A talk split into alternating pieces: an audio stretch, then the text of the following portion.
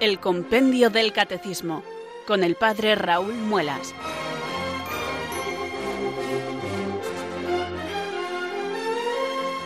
Muy buenas tardes, queridos oyentes de Radio María. Son las 4, las 3 en Canarias. Aquí comienza una nueva edición del Compendio del Catecismo. Reciban un saludo muy cordial desde Talavera de la Reina del Padre Raúl Muelas, que un día más les habla desde estos micrófonos de Radio María, la radio de la Virgen, la fuerza de la esperanza. Sed todos bienvenidos.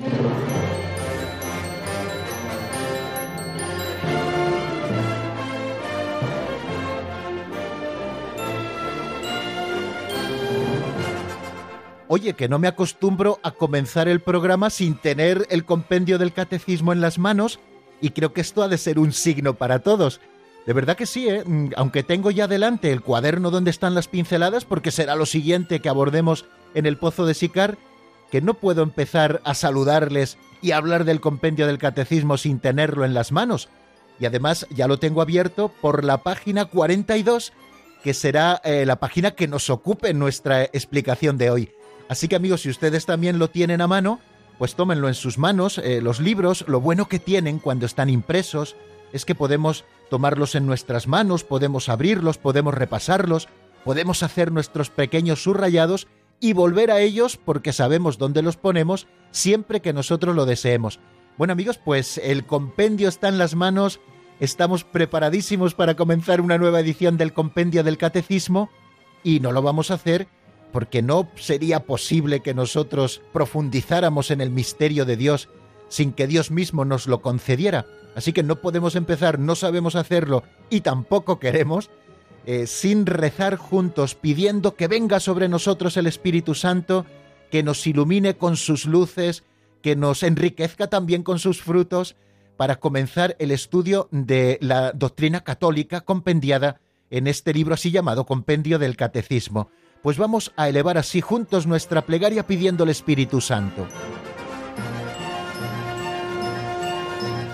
Ven Espíritu Santo, llena los corazones de tus fieles y enciende en ellos el fuego de tu amor. Envía Señor tu Espíritu que renueve la faz de la tierra. Oh Dios, que llenaste los corazones de tus fieles con la luz del Espíritu Santo, concédenos que guiados por el mismo Espíritu, sintamos con rectitud y gocemos siempre de tu consuelo. Por Jesucristo nuestro Señor. Amén.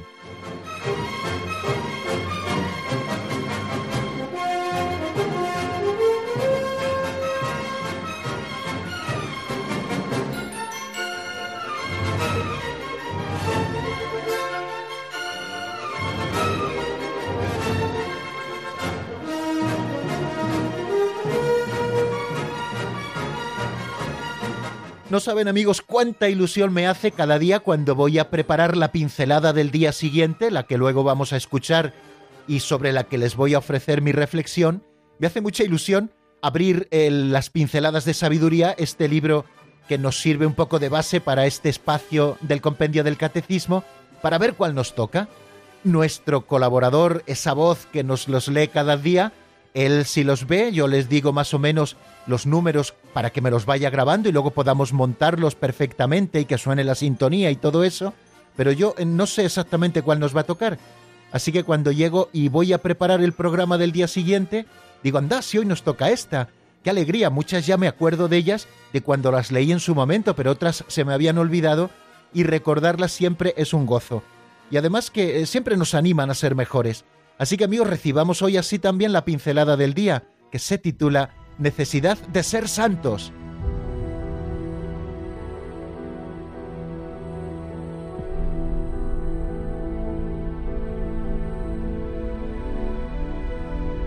Necesidad de santos.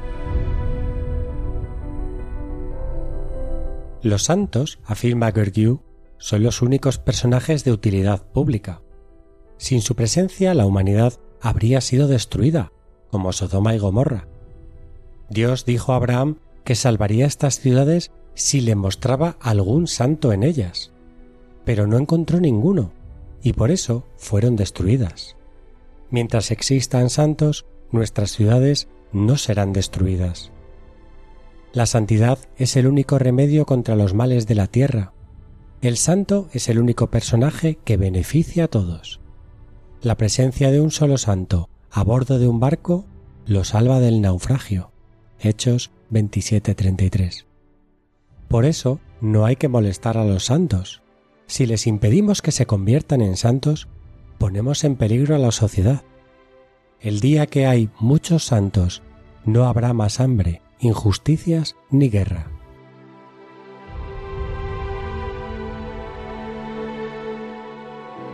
Todos tenemos una común vocación a la santidad. Todos estamos llamados a ser santos en nuestra existencia cotidiana.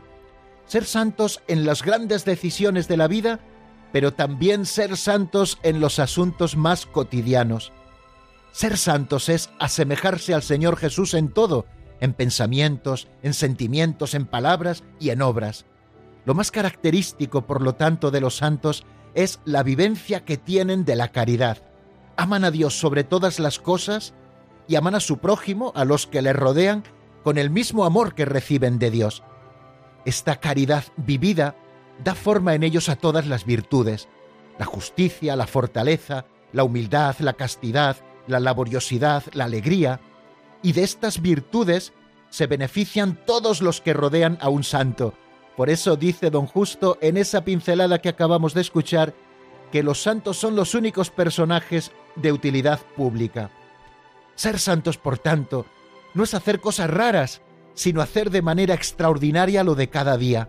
Santos en la familia, en el trabajo, en el ocio, en el descanso, en los momentos de alegría y también en los de cruz.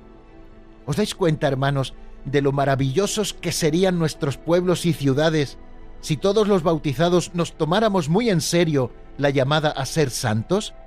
Los santos son los que sostienen este mundo nuestro y sostienen el mundo creado por Dios combatiendo el espíritu de este mundo que pugna tantas veces contra Dios. Seguramente todos conozcamos muchos ejemplos de santos que han transformado este mundo en un lugar mejor y que han sido luego canonizados por la Iglesia, es decir, presentados públicamente como santos para que puedan recibir culto y también para que puedan servirnos como modelos. Pero seguramente también conozcamos otros santos que están a nuestro alrededor. Hombres y mujeres de carne y hueso, como lo fueron todos los santos, que luchan contra la tentación, contra sus propias pasiones y contra el pecado, que también tienen sus rarezas, como las tenemos todos, pero que sobre todo dejan que el Espíritu Santo conduzca su vida para que sea como la de Cristo.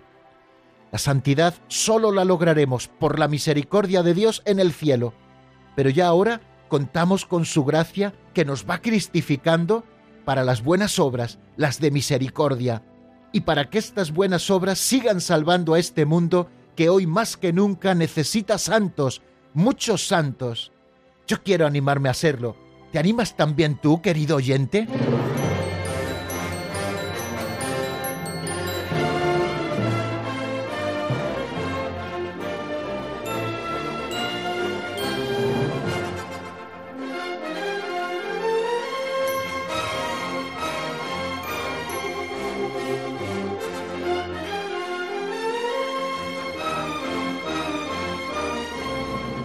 Ya sé, queridos amigos, que sí que se animan, que también se animan a ser santos y que cada día lo procuran. Es el mejor servicio que podemos hacer a este mundo, querer mucho a Dios sobre todas las cosas y querer también a nuestros prójimos por amor de Dios, como a nosotros mismos e incluso más que a nosotros mismos, porque Dios nos conceda esa gracia. Bien, pues para eso, en definitiva, estudiamos el compendio del catecismo, para conocer más a Dios conociéndole más amarle y amándole mejor le sigamos. Bien, pues vamos a hacer nuestro repaso de lo que vimos en el día de ayer. Creo que siempre es provechoso volver a lo del día anterior para repasar lo que vimos, para afianzar algunas ideas que a lo mejor quedaron así un poquito eh, más eh, vagas o más oscuras y a lo mejor pues en la repetición se aclaran un poquito más, para recordar las cosas que se fijen en el patrimonio de nuestra memoria y que formen parte también de eso más íntimo nuestro, para que nos salga siempre a actuar en cristiano en todas las ocasiones que nosotros tengamos para hacerlo. Bien, ayer estuvimos viendo, si lo recuerdan, dos números del compendio del catecismo, el número 55 y el número 56. El 55, el 56, el 57 y el 58, estos dos últimos los veremos si Dios quiere hoy, nos hablan de la providencia divina y además dentro de la explicación que nos da la doctrina católica de ese primer artículo del credo, creo en un solo Dios, Padre Todopoderoso, Creador del cielo y de la tierra. Cuando nosotros hablamos de que Dios es creador, no nos estamos refiriendo únicamente a que lo fue en el principio de las cosas, cuando Dios de la nada creó todas las cosas. Si grande fue esta obra de la creación, igual de grande es la obra del gobierno de este mundo a través de la providencia de Dios. Dios nos sostiene en el ser y nos da también la capacidad de obrar para que todo este mundo que está en vía, el que Él ha creado, sea conducido según el plan de Dios.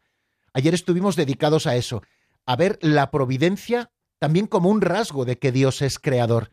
Dios no crea el mundo y se desentiende de él, sino que Dios interviene, se inmiscuye en las cosas de este mundo, haciendo de este mundo, por supuesto, un lugar mejor, porque Dios conduce a todos los hombres según ese plan de salvación, porque no lo olvidemos nunca, Dios quiere que todos los hombres se salven y lleguen al conocimiento de la verdad. Bien, pues ayer eh, veíamos primero el número 55 que se pregunta en qué consiste la providencia divina. Nos dice el compendio que la divina providencia consiste en las disposiciones con las que Dios conduce a sus criaturas a la perfección última a la que Dios mismo las ha llamado. Dios es el autor soberano de su designio, pero para realizarlo se sirve también de la cooperación de sus criaturas, otorgando al mismo tiempo a éstas la dignidad de obrar por sí mismas, de ser causa unas de otras. Bueno, creo que queda muy clara esta definición preciosa que sobre la providencia nos da el compendio del catecismo. ¿Qué explicábamos a este propósito? Bueno, primero fijábamos una idea que hemos de tener muy clara, que la creación tiene su bondad y su perfección propias, porque así salió de las manos de Dios, lo hizo todo bueno, nos dice ese relato primero de la creación, del primer capítulo del libro del Génesis, pero también por designio de Dios, la creación no salió plenamente acabada de las manos del Creador. Fue creada en estado de vía. Les recordaba también eh, el término latino, in statu vie, porque así fue creada por Dios, en estado de vía, de camino, hacia una perfección última, todavía por alcanzar, a la que Dios ha destinado a todas las cosas creadas. Entonces, teniendo esto a la vista, llamamos divina providencia a las disposiciones por las que Dios conduce su obra de la creación hacia esa perfección soñada por Dios. El testimonio de la Escritura en este sentido es unánime. La solicitud de la divina providencia es concreta e inmediata. Dios tiene cuidado de todo, de las cosas más pequeñas hasta los grandes acontecimientos del mundo y de la historia. La Sagrada Escritura afirma con fuerza esta soberanía absoluta de Dios en el curso de los acontecimientos. Por ejemplo, recordábamos lo que dice el Salmo 115 en el versículo 3. Nuestro Dios en el cielo y en la tierra, lo que quiere lo hace. O aquello que el libro del Apocalipsis dice del mismo Cristo, si Él abre, nadie puede cerrar, si Él cierra, nadie puede abrir. O aquella otra cita que hacíamos al libro de los Proverbios en el capítulo 19, hay muchos proyectos en el corazón del hombre, dice el libro de los Proverbios, pero sólo el plan de Dios se realiza. La fe de la Iglesia, por tanto, basada en las Sagradas Escrituras y en la tradición viva, ha afirmado siempre esta soberanía absoluta de Dios en el curso de los acontecimientos. Y así vemos cómo el Espíritu Santo, que es el principal autor de la Sagrada Escritura, como decíamos al comienzo del estudio del compendio del Catecismo, hace ya más de dos meses, ya llevamos dos meses en antena, fíjense. Bueno, pues el Espíritu Santo, autor principal de la Sagrada Escritura, atribuye con muchísima frecuencia a Dios acciones sin mencionar causas segundas. Y esto nos dice el Catecismo Mayor de la Iglesia, no es una manera de hablar primitiva, sino un modo profundo de recordar la primacía de Dios y su señorío absoluto sobre la historia y sobre el mundo. Y así, siendo muy conscientes de que Dios es soberano sobre la historia y sobre el mundo, eh, nos vamos educando para la confianza en Él. Así también lo hace la Sagrada Escritura. especialmente en, en la oración de los salmos, que es esa gran escuela de la confianza de Dios. Citábamos muchos salmos que nos ayudan a educarnos en la confianza, que nos animan a la confianza en la providencia de Dios, que nunca se equivoca. El Salmo 22, el Salmo 32, el Salmo 35, el Salmo 103, el Salmo 138, y todo esto sin ánimo de ser exhaustivos. Hay muchísimos más salmos o rinconcitos de los salmos que siempre nos invitan a confiar en la providencia de Dios. Pero sobre todo la página más bonita que nos ayuda a confiar en la providencia divina es esa página que encontramos en el capítulo sexto de San Mateo, eh, a partir del versículo 20 o 20 alguno, ahora mismo estoy citando de memoria, pero bueno, lo encontrarán fácilmente, en la que Jesús pide un abandono filial en la providencia del Padre Celestial que cuida de las más pequeñas necesidades de sus hijos. Ese pasaje en el que se nos dice, no os agobiéis por el mañana, porque a cada día le basta su afán. ¿No veis las aves del cielo? Y Dios cuida de ellas. ¿No veis los lirios del campo? Pues ni Salomón fue capaz de vestirse como uno solo de ellos en todo su fasto. Pues vosotros valéis para Dios enormemente más que las aves del cielo y que las flores del campo. Es una llamada absoluta a confiar en la providencia de Dios, que cuida de cada uno de nosotros. ¿No se venden un par de gorriones por unos cuartos? Pues hasta los pelos de vuestra cabeza tenéis contados. No os preocupéis por el mañana, porque a cada día le basta su afán, leemos también en el Evangelio. Bien, eh, eh, Dios se ocupa de todo, Dios es soberano de la historia y del mundo, porque es providente, porque no solo ha creado, sino que sostiene en el ser y conduce a todas las cosas hacia su plenitud, dándoles también la capacidad de obrar, es decir, de colaborar con Él como causas segundas en esta providencia.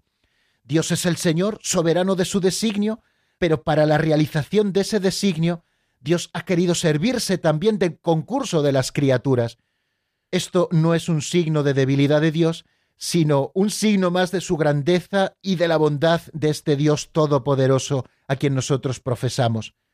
Porque Dios no da solamente a sus criaturas la existencia, les da también la dignidad de actuar por sí mismas, de ser causas y principios unas de otras, y de cooperar así a la realización de su designio. Bien, esto decíamos a propósito del número 55, que se pregunta en qué consiste la providencia divina y dábamos un paso más adelante con el número 56, preguntándonos cómo colabora el hombre en la providencia divina.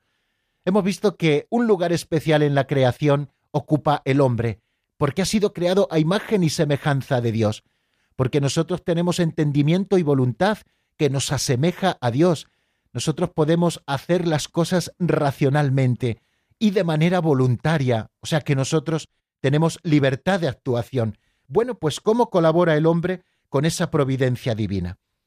Y decíamos con el compendio, en ese número 56 les recuerdo, que Dios otorga y pide al hombre, respetando siempre su libertad, ojo, esto siempre la Iglesia lo pone por delante, Dios siempre respeta la libertad de los hombres, pues Dios otorga y pide al hombre, respetando su libertad, que colabore con la providencia. ¿De qué manera? Mediante sus acciones, mediante sus oraciones, pero también con sus sufrimientos, suscitando en el hombre el querer y el obrar según sus misericordiosos designios. O sea, fijaros eh, qué cosa tan bonita y tan confortadora nos está diciendo el compendio del catecismo, que tú y yo, querido oyente, podemos colaborar con Dios, eh, siendo instrumentos de la providencia. Ayer yo se lo decía a ese oyente de 11 años, Lucas, que nos llamaba ayer entre amigos, y que decía que escucha el compendio del catecismo y que también tiene como uno de sus programas favoritos el Pozo de Sicar, pues yo le decía a Lucas, Lucas, ha sido instrumento de la providencia de Dios para animarnos, para alentarnos en esta tarea tan preciosa que llevamos adelante en Radio María. Bueno, pues cada uno de nosotros podemos ser instrumentos de la providencia con nuestras acciones, obrando siempre el bien también con nuestras oraciones, por eso pedimos constantemente rezar los unos por los otros, y con nuestros sufrimientos, unidos a los sufrimientos de Cristo. Cuando nosotros hacemos el ofrecimiento de obras cada mañana, yo les animo a que si no lo hacen, lo hagan, porque es una manera de comenzar el día ofreciéndole al Señor todo lo que en ese día va a suceder, le ofrecemos también los sufrimientos, uniéndolos a la cruz de Cristo para que sean redentores, y así nosotros también colaboramos con la providencia divina. Dios ha querido hacernos sus colaboradores. Fijaros qué grande es Dios, y esto no por debilidad suya, sino por grandeza y bondad. Dios concede a los hombres incluso poder participar libremente de su providencia, confiándoles la responsabilidad de someter la tierra y de dominarla. Cuando nosotros estamos ejerciendo nuestro ser hombre según el plan de Dios en la propia creación, estamos colaborando con la providencia. Dios de esta manera concede a los hombres el ser causas inteligentes y libres para completar la obra de la creación y para perfeccionar con la que Dios ha creado todas las cosas para su bien y también el de sus prójimos. Los hombres, cooperadores también muchas veces inconscientes de la voluntad de Dios, podemos entrar libremente en el plan divino, no sólo por nuestras acciones y oraciones, sino también, como nos recuerda San Pablo en la carta a los colosenses, por nuestros sufrimientos. Así llegamos a ser plenamente colaboradores de Dios y de su reino. Es una verdad inseparable de la fe en Dios Creador el afirmar que Dios actúa en las obras de sus criaturas. Es la causa primera que opera en y por las causas segundas. Dios es quien obra en vosotros el querer y el obrar como bien le parece. Nos recuerda San Pablo en la carta a los Filipenses capítulo segundo. Esta verdad, lejos de disminuir la dignidad de la criatura, porque algunos quieren interpretarlo como que somos menos instrumentos de Dios que nos utiliza, no, no, lejos de disminuir esta verdad, la dignidad de la criatura la realza. Fijaros cómo las criaturas, sacadas de la nada por el poder, la sabiduría y la bondad de Dios, no podríamos nada si estamos separados de nuestro origen, porque sin el Creador, nos recuerda Gaudium et del Concilio Vaticano II, la criatura se diluye. Menos aún podríamos alcanzar como criaturas nuestro fin último sin la ayuda de la gracia. Necesitamos sentirnos vinculados, dependientes siempre de Dios, y esto, lejos de anular la dignidad o de disminuirla, esa que Dios nos ha dado, la realza todavía mucho más. Dios no solo nos ha creado a imagen y semejanza tuya, sino que ha querido que seamos causa inteligente y libre para completar la obra de la creación y para perfeccionar también la armonía de la creación para bien de todas las criaturas. De aquí brota, aunque ya lo estudiaremos en su momento, como el otro día también les indicaba, el verdadero ecologismo cristiano. Así llegamos a ser plenamente colaboradores de Dios y de su reino. Bueno, pues hasta aquí nuestro resumen. Damos un pasito adelante. Vamos a afrontar hoy un tema difícil pero también consolador, que es el de cómo se puede compaginar el que Dios sea providente con la existencia del mal en el mundo. Damos ese paso adelante.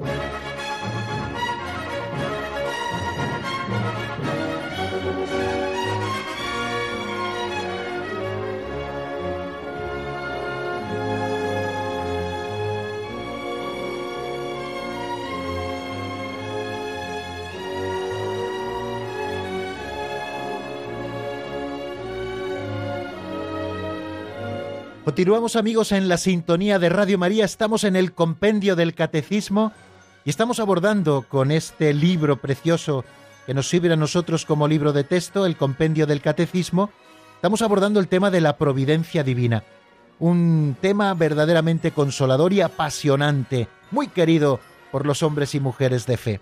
La providencia divina o la providencia de Dios, que como Padre omnipotente y sabio, está presente y actúa en el mundo, en la historia de cada una de sus criaturas, para que cada criatura, y específicamente el hombre creado a su imagen y semejanza, pueda realizar su vida como un camino guiado por la verdad y el amor hacia la meta de la vida eterna en él.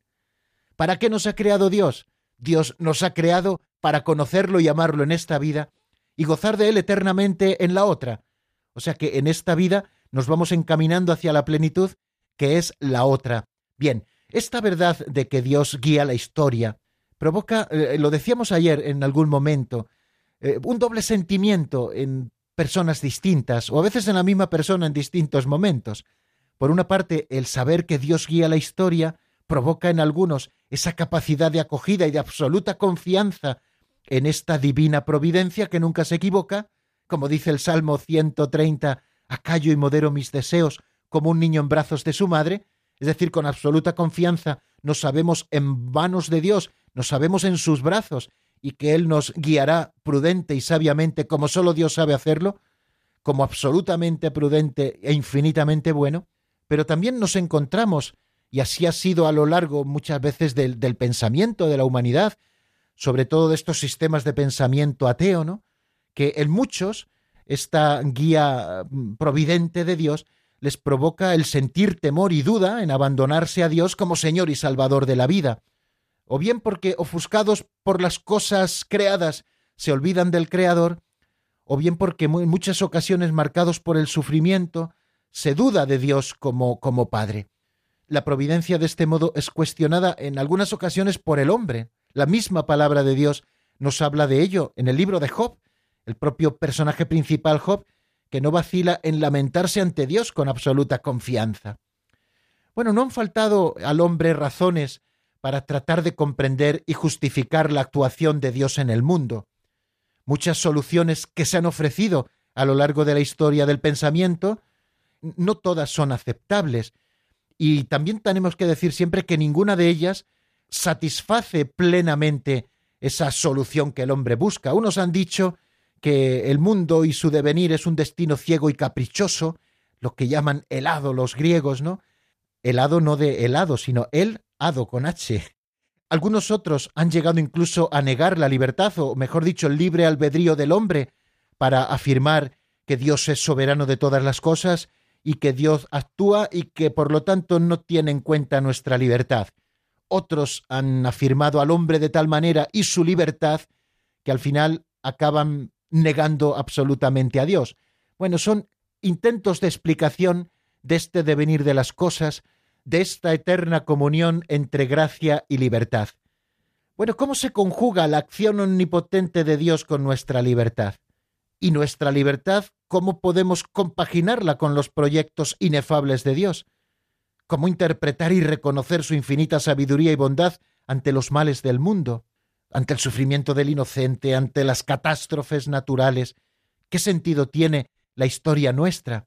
Bueno, pues en esta línea divisoria de preguntas inmediatas que el hombre siempre se ha hecho, entre esta línea divisoria entre la esperanza y la desesperanza, nosotros colocamos la palabra de Dios y la tradición viva de la Iglesia para que nos iluminen y vienen a reafirmarnos nuestra esperanza.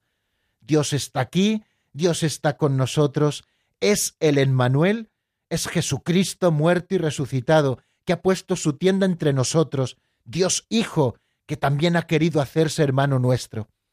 La Iglesia busca constante y apasionadamente encontrar, profundizar y proponer los signos de la presencia de Dios, que siempre es bondadosa, bienhechora. Propone al mundo la gracia de la providencia y el sentido de ésta.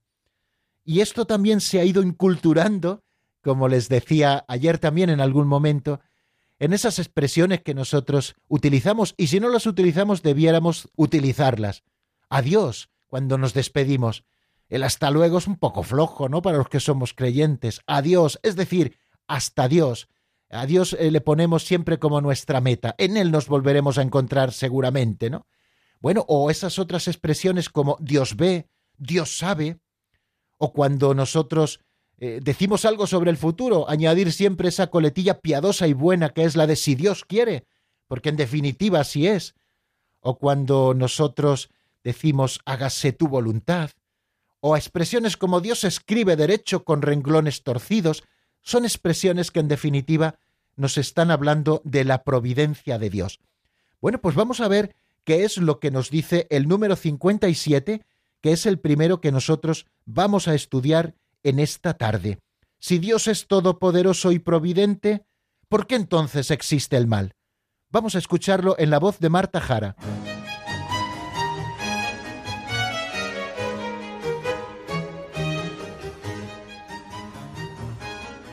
Número 57. Si Dios es todopoderoso y providente, ¿por qué entonces existe el mal? Al interrogante tan doloroso como misterioso sobre la existencia del mal, solamente se puede dar respuesta desde el conjunto de la fe cristiana. Dios no es en modo alguno ni directa ni indirectamente la causa del mal.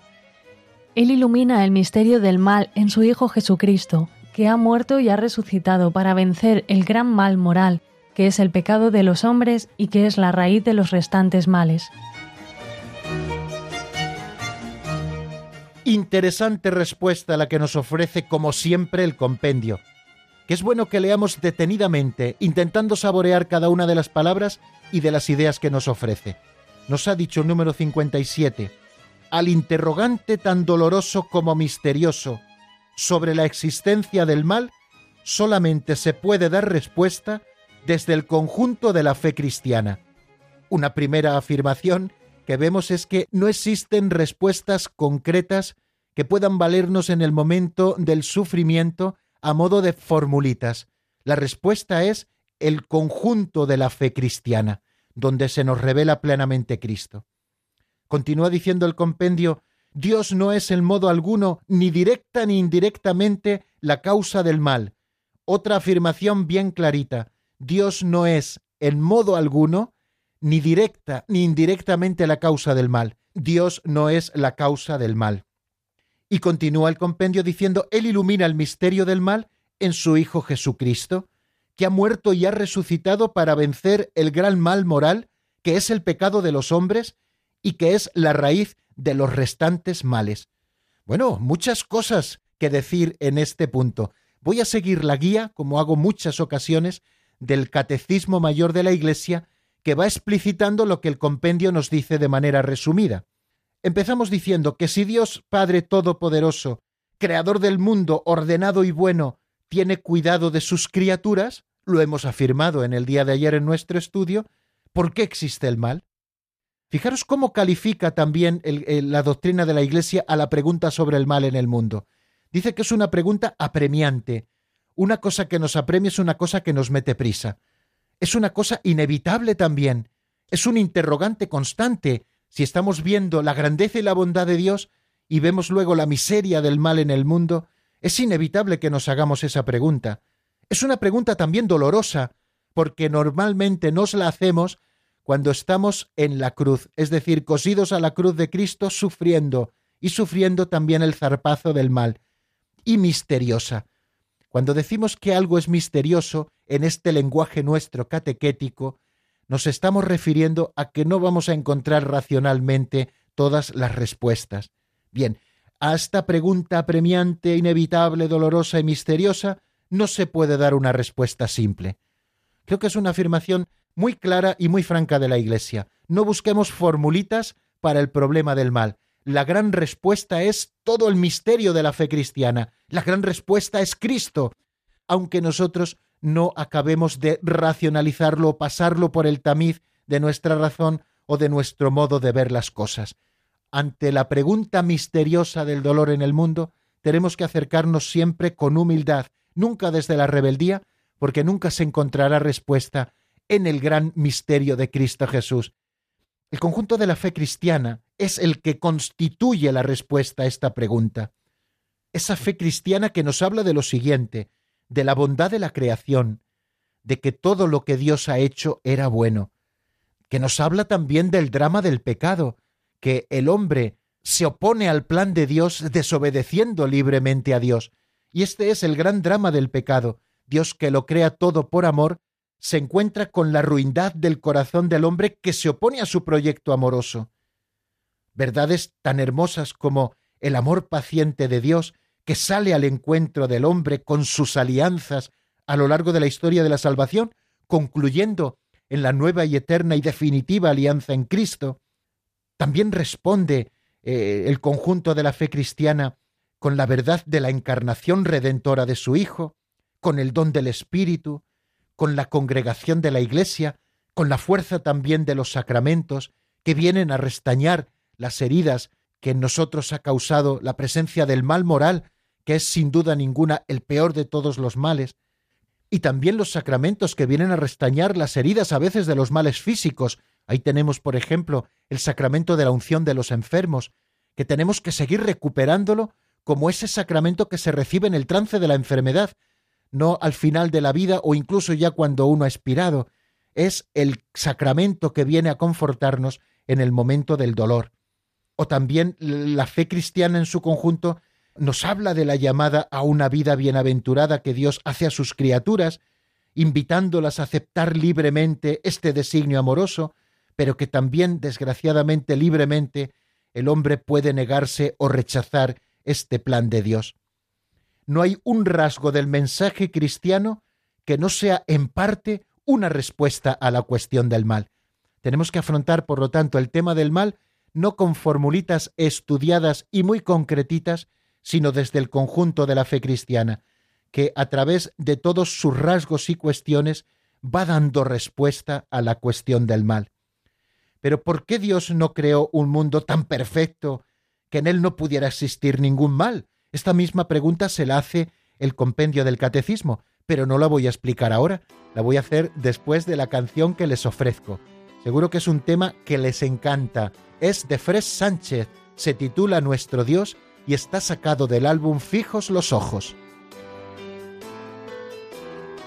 Una vez más el Señor llamó a mi puerta y al abrirle me abrazó y me dio toda la fuerza con la que Dios me alcanzó. En aquella noche muerta me llenó de su paz y otra vez Él me recuerda que sin Él yo no soy nada y que a su lado se refuerzan el amor, la amistad, el perdón y la alegría. Se subirá cada día, Él evita que se tuerza mi vida en mi camino y al andar siempre sonría. Podría hacer mil cosas para darte ahora las gracias por aquello que me has dado, esta manera. Me expreso con los versos que me vienen en instancia por tu gracia incomparable que ha curado mi ceguera. De verdad estás seguro que no sé cómo expresarte. Lo que siento así tu aliento en mi ser inflama hogueras. Un amor que me quema, que abraza las fronteras culturales y raciales al portar este estandarte. Los tiempos en ayunas de sequía y de escasez me han servido para verte de frente entre la gente. No sé si son conscientes de quién les tiene en mente. Son tantos y tan pocos los que sienten esta sed.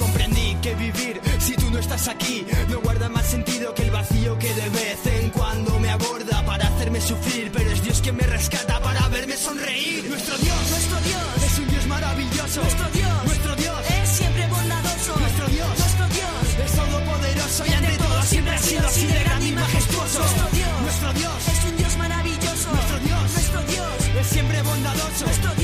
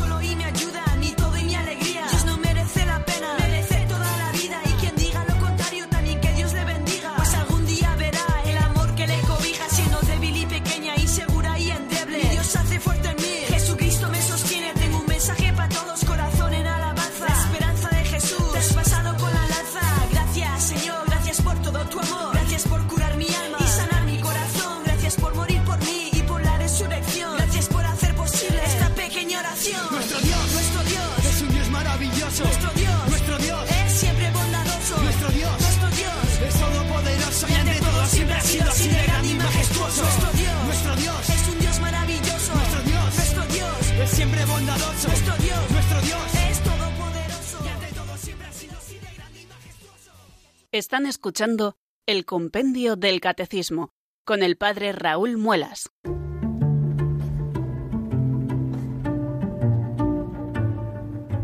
Cuando decimos que en Adviento pedimos la venida del Salvador, no hablamos de teorías.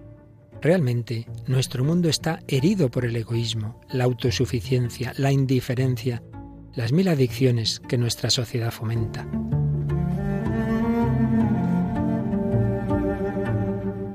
Por ello, Jesucristo quiere nacer de nuevo en nuestro corazón para liberarlo y hacerlo capaz de amar.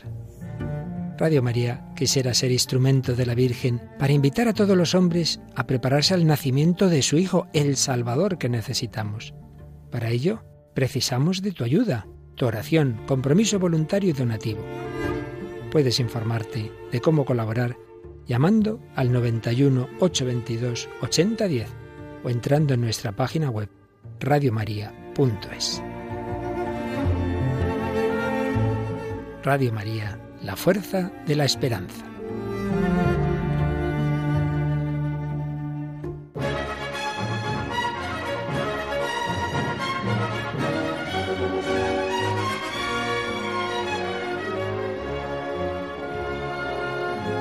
Bueno, pues retomamos esa pregunta con la que terminábamos el espacio anterior a la canción, una pregunta que se hace el Catecismo Mayor de la Iglesia. ¿Por qué Dios no creó un mundo tan perfecto que en él no pudiera existir ningún mal? En su poder infinito, contesta el mismo Catecismo Mayor, Dios podría siempre crear algo mejor. Sin embargo, en su sabiduría y bondad infinitas, Dios quiso libremente crear un mundo en estado de vía hacia su perfección última, un mundo creado en estado de camino hacia su perfección. Por lo tanto, que se va perfeccionando, así lo ha querido Dios. Estas explicaciones nos las ofrece también preciosamente Santo Tomás de Aquino en algunas de sus obras. Este devenir trae consigo, en el designio de Dios, nos dice el catecismo, junto con la aparición de ciertos seres, la desaparición de otros, junto con lo más perfecto, lo menos perfecto, junto con las construcciones de la naturaleza, también las destrucciones. Por tanto, con el bien físico existe también el mal físico, mientras la creación no haya alcanzado su perfección. Quiere decir que en este periodo de finitud, los mismos límites del mundo que Dios ha creado hacen que junto con la aparición de ciertos seres también esté la desaparición de otros, junto con lo más perfecto, lo menos perfecto, junto con las construcciones de la naturaleza, también las destrucciones de la naturaleza. Con el bien físico existe también el mal físico, mientras la creación no haya alcanzado su perfección. Fijaros que nosotros tenemos en el corazón esa semilla de eternidad que Dios ha puesto, y por eso también nosotros deseamos esa plenitud de la que nos habla, por ejemplo, el profeta Isaías, y que en estos días del Adviento, pues también sale en la lectura de la palabra de Dios de la, de la Santa Misa, cuando nos habla de e, esa comunión entre contrarios. El lobo y el cordero pacerán juntos, el oso junto con el ternero, un niño pequeño los pastorea, otro niño mete la mano en la ura del áspiz y no se provoca daño en todo el pueblo santo. Nos está hablando de esa plenitud que un día tendrá la creación. Bueno, vamos a preguntarnos con el número 58 por qué Dios permite el mal. Vamos a escuchar lo que nos dice el compendio.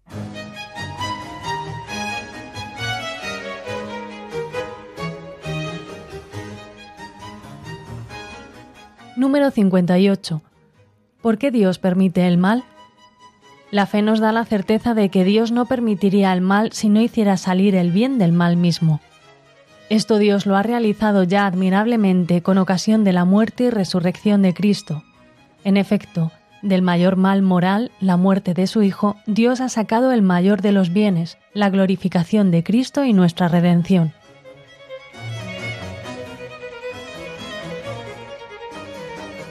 La explicación de este número 58, siempre misteriosa, viene a dar respuesta a lo que se pregunta este mismo número, ¿por qué Dios permite el mal? Dice que la fe nos da la certeza de que Dios no permitiría el mal si no hiciera salir el bien del mismo mal. Esto Dios lo ha realizado ya admirablemente con ocasión de la muerte de Jesucristo y con su resurrección de entre los muertos. En efecto, del mayor mal moral, que fue la muerte de su Hijo Jesucristo, Dios ha sacado el mayor de los bienes, la glorificación de Cristo y también nuestra redención, el mayor bien que ha podido venir a los hombres, la glorificación de Cristo y también nuestra redención. Cristo fue exaltado por encima de todo, alguien de los nuestros, alguien con nuestra propia naturaleza, en todo semejante a nosotros menos en el pecado, Dios con el Padre y el Espíritu Santo también.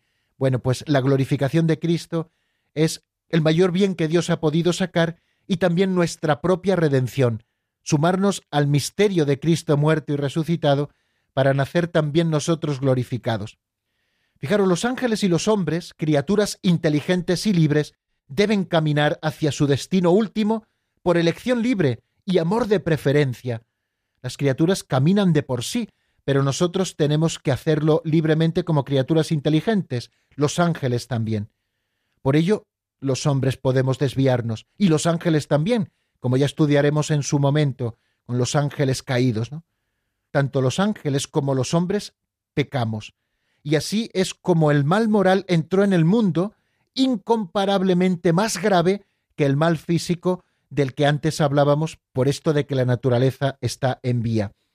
Dios no es de ninguna manera ni directa ni indirectamente la causa del mal moral. Sin embargo, Dios lo permite, respetando la libertad de las criaturas, y misteriosamente Dios sabe sacar del mal el bien. Mirad de qué manera tan bonita nos lo dice San Agustín. Porque el Dios Todopoderoso, por ser soberanamente bueno, no permitiría jamás que en sus obras existiera algún mal, si Él no fuera suficientemente poderoso y bueno para hacer surgir un bien del mismo mal.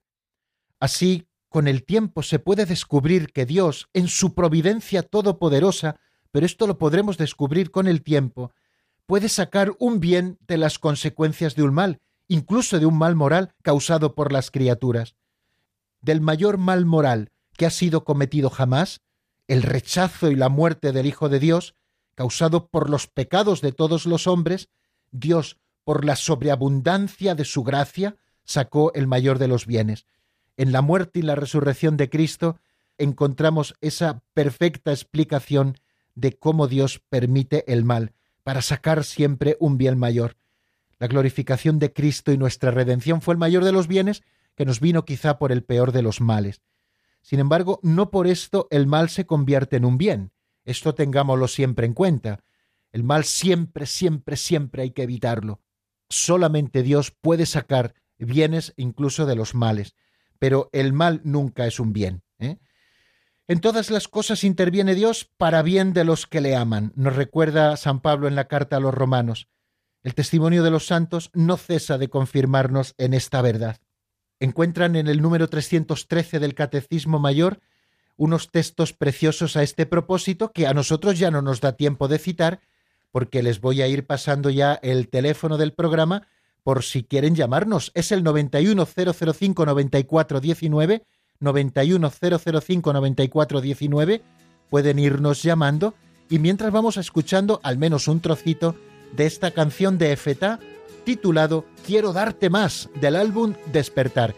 Enseguida eh, nos encontramos, si ustedes así lo desean, en el 910059419.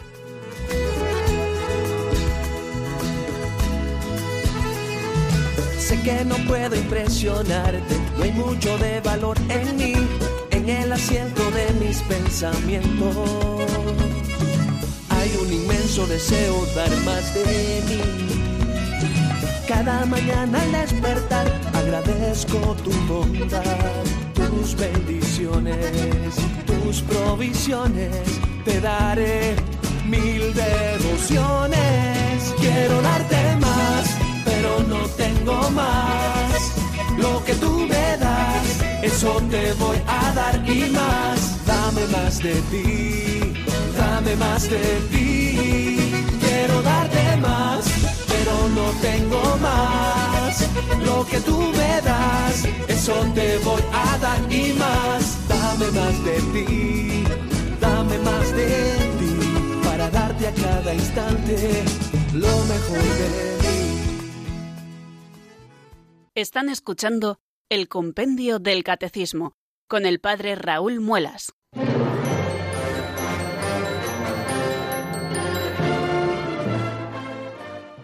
Bueno amigos, eh, son las 4 y 48 minutos de la tarde, una hora menos en el archipiélago canario. Estamos ya a 11 de diciembre del año 2018 y seguimos aquí en el compendio del catecismo en Radio María, la radio de la Virgen, y como nos gusta tanto repetir, la fuerza de la esperanza. Estamos viendo el tema de la providencia de Dios, que como les he indicado en algún momento, tanto de la intervención de ayer como la de hoy aquí en nuestro programa, es un tema verdaderamente apasionante y que nos llama constantemente a la confianza. El Señor Jesús, en el Evangelio de San Mateo, en el capítulo sexto, como ayer citábamos, nos llamaba absolutamente a la confianza. No os agobiéis por el mañana, porque a cada día le basta su afán. Y a nosotros nos es a veces tan inevitable estar siempre agobiadísimos por las cosas que están por venir. Bueno, eh, decía San Agustín, las cosas pasadas a la misericordia de Dios, eh, las cosas futuras esperémoslas del Señor, que nos las envíe, dejémoslas a la esperanza, y el presente, que es lo que tenemos, emplémonos en ello con amor, ¿no? Presencia cognoscamus, decía él esta expresión latina. Bueno, pues eh, siguiendo a San Agustín también en esta indicación suya, en esta recomendación tan bella, pues eh, nosotros queremos emplearnos en el presente para, no lo olviden, colaborar con el Señor en esa obra de la providencia, porque Él ha querido asociarnos a nosotros para actuar también en nosotros. Y la providencia de Dios actúa también en las acciones, en las oraciones y en los sufrimientos de, tantas, de tantas personas ¿no? que, que quieren sintonizar con el Señor y que se acoplan a su voluntad. Bueno, pues ya saben, estamos en el 91005-9419 en este momento de los oyentes y vamos a dar paso a una primera llamada que nos llega desde Reus y es José María. Buenas tardes y bienvenido, amigo. Hola, buenas tardes. Mire, padre, yo quería aportar una idea que no sé si es si puede considerarse verdad o no, pero para mí me da un, una, una razón sobre la por qué hay mal en el mundo. O sea, sabemos que, lo ha dicho usted ahora, que el mal entró en el mundo por el pecado.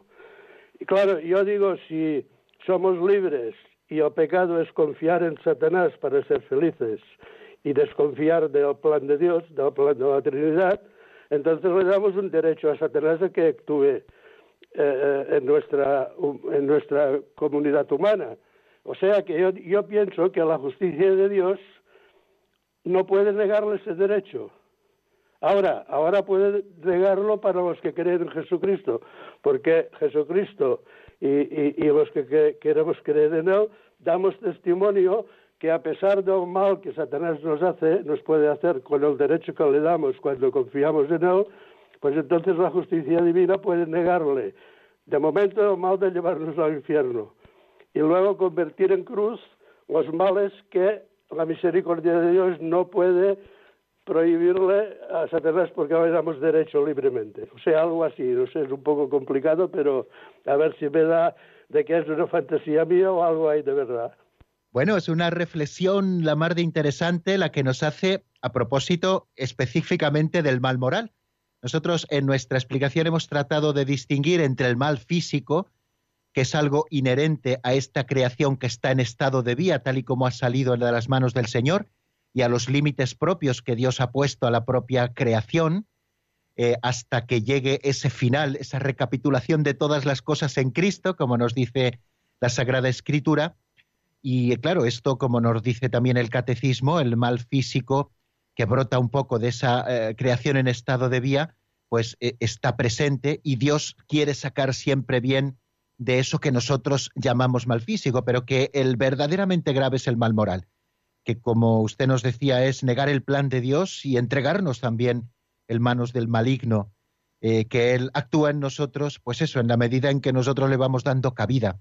Eh, decir, a propósito de esta reflexión eh, que usted nos hacía, que el, el, demonio no puede sobre nosotros nada más que lo que Dios le permite. A mí me resulta siempre muy consolador en el libro de Job cuando el que estaba dando vueltas por la tierra, el demonio, eh, como así lo describe el libro de Job, eh, ante Dios, eh, Dios le dice, mira mi siervo Job, cómo me sirve, cuál es su bondad, etcétera.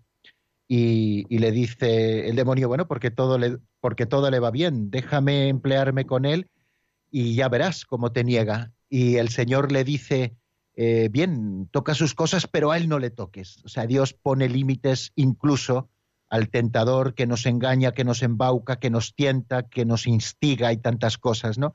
Pero Dios siempre le pone coto, siempre le pone límite, ¿no? Bien, pues, pues bien, bien, yo creo que esta, esta reflexión que nos hacías la mar de interesante. Gracias, José María, y nos vamos hasta Gran Canaria. Siempre citamos a Canarias al decir la hora menos, pero hoy tenemos con nosotros a Carlos. Buenas tardes y bienvenido, amigo buenas tardes. Es para felicitarle, felicitarle por el programa y además que a, a, mí me ha ido muy bien porque estoy dando también como una catequesis en los carismáticos, la enseñanza de los carismáticos y esto me ha ido pues, muy bien, ¿no? Hoy, pues no sabe cuánto me alegro de que estas cosas que estamos desgranando a propósito del compendio del catecismo aquí en este programa, no solo le ayuden a usted para, para bueno, su formación personal, eh, como me están ayudando a mí, sino que también pueden ayudar a todos esos catecúmenos, a los que usted se dirige en el movimiento de la renovación carismática católica, bueno, pues que les puedan ayudar también para ellos a su vez profundizar en la fe. Lo decíamos que la fe es un acto personal, pero también es un acto eclesial. Y la verdad es que se demuestra también con estas pequeñas cosas, ¿no? Cómo nos vamos sosteniendo eh, la fe de unos con la fe de otros, los avances que podemos hacer en un lugar eh, ayudan también a que avance el conocimiento, la comprensión del misterio de la fe en otros. Bueno, es fantástico. Pues se lo agradezco a usted muchísimo, Carlos, eh, el que nos haya llamado, el que esté a la escucha y el que sea también catequista. Qué bonito, ¿no? Qué manera tan hermosa de ejercitar la fe. Pues nosotros, amigos, tenemos que poner el punto final a esta edición del Compendio del Catecismo de este día 11 de diciembre. Y lo vamos a hacer como siempre, dándoles la bendición. La bendición de Dios Todopoderoso, Padre, Hijo y Espíritu Santo, descienda sobre vosotros y permanezca para siempre. Amén. Hasta mañana, si Dios quiere, amigos.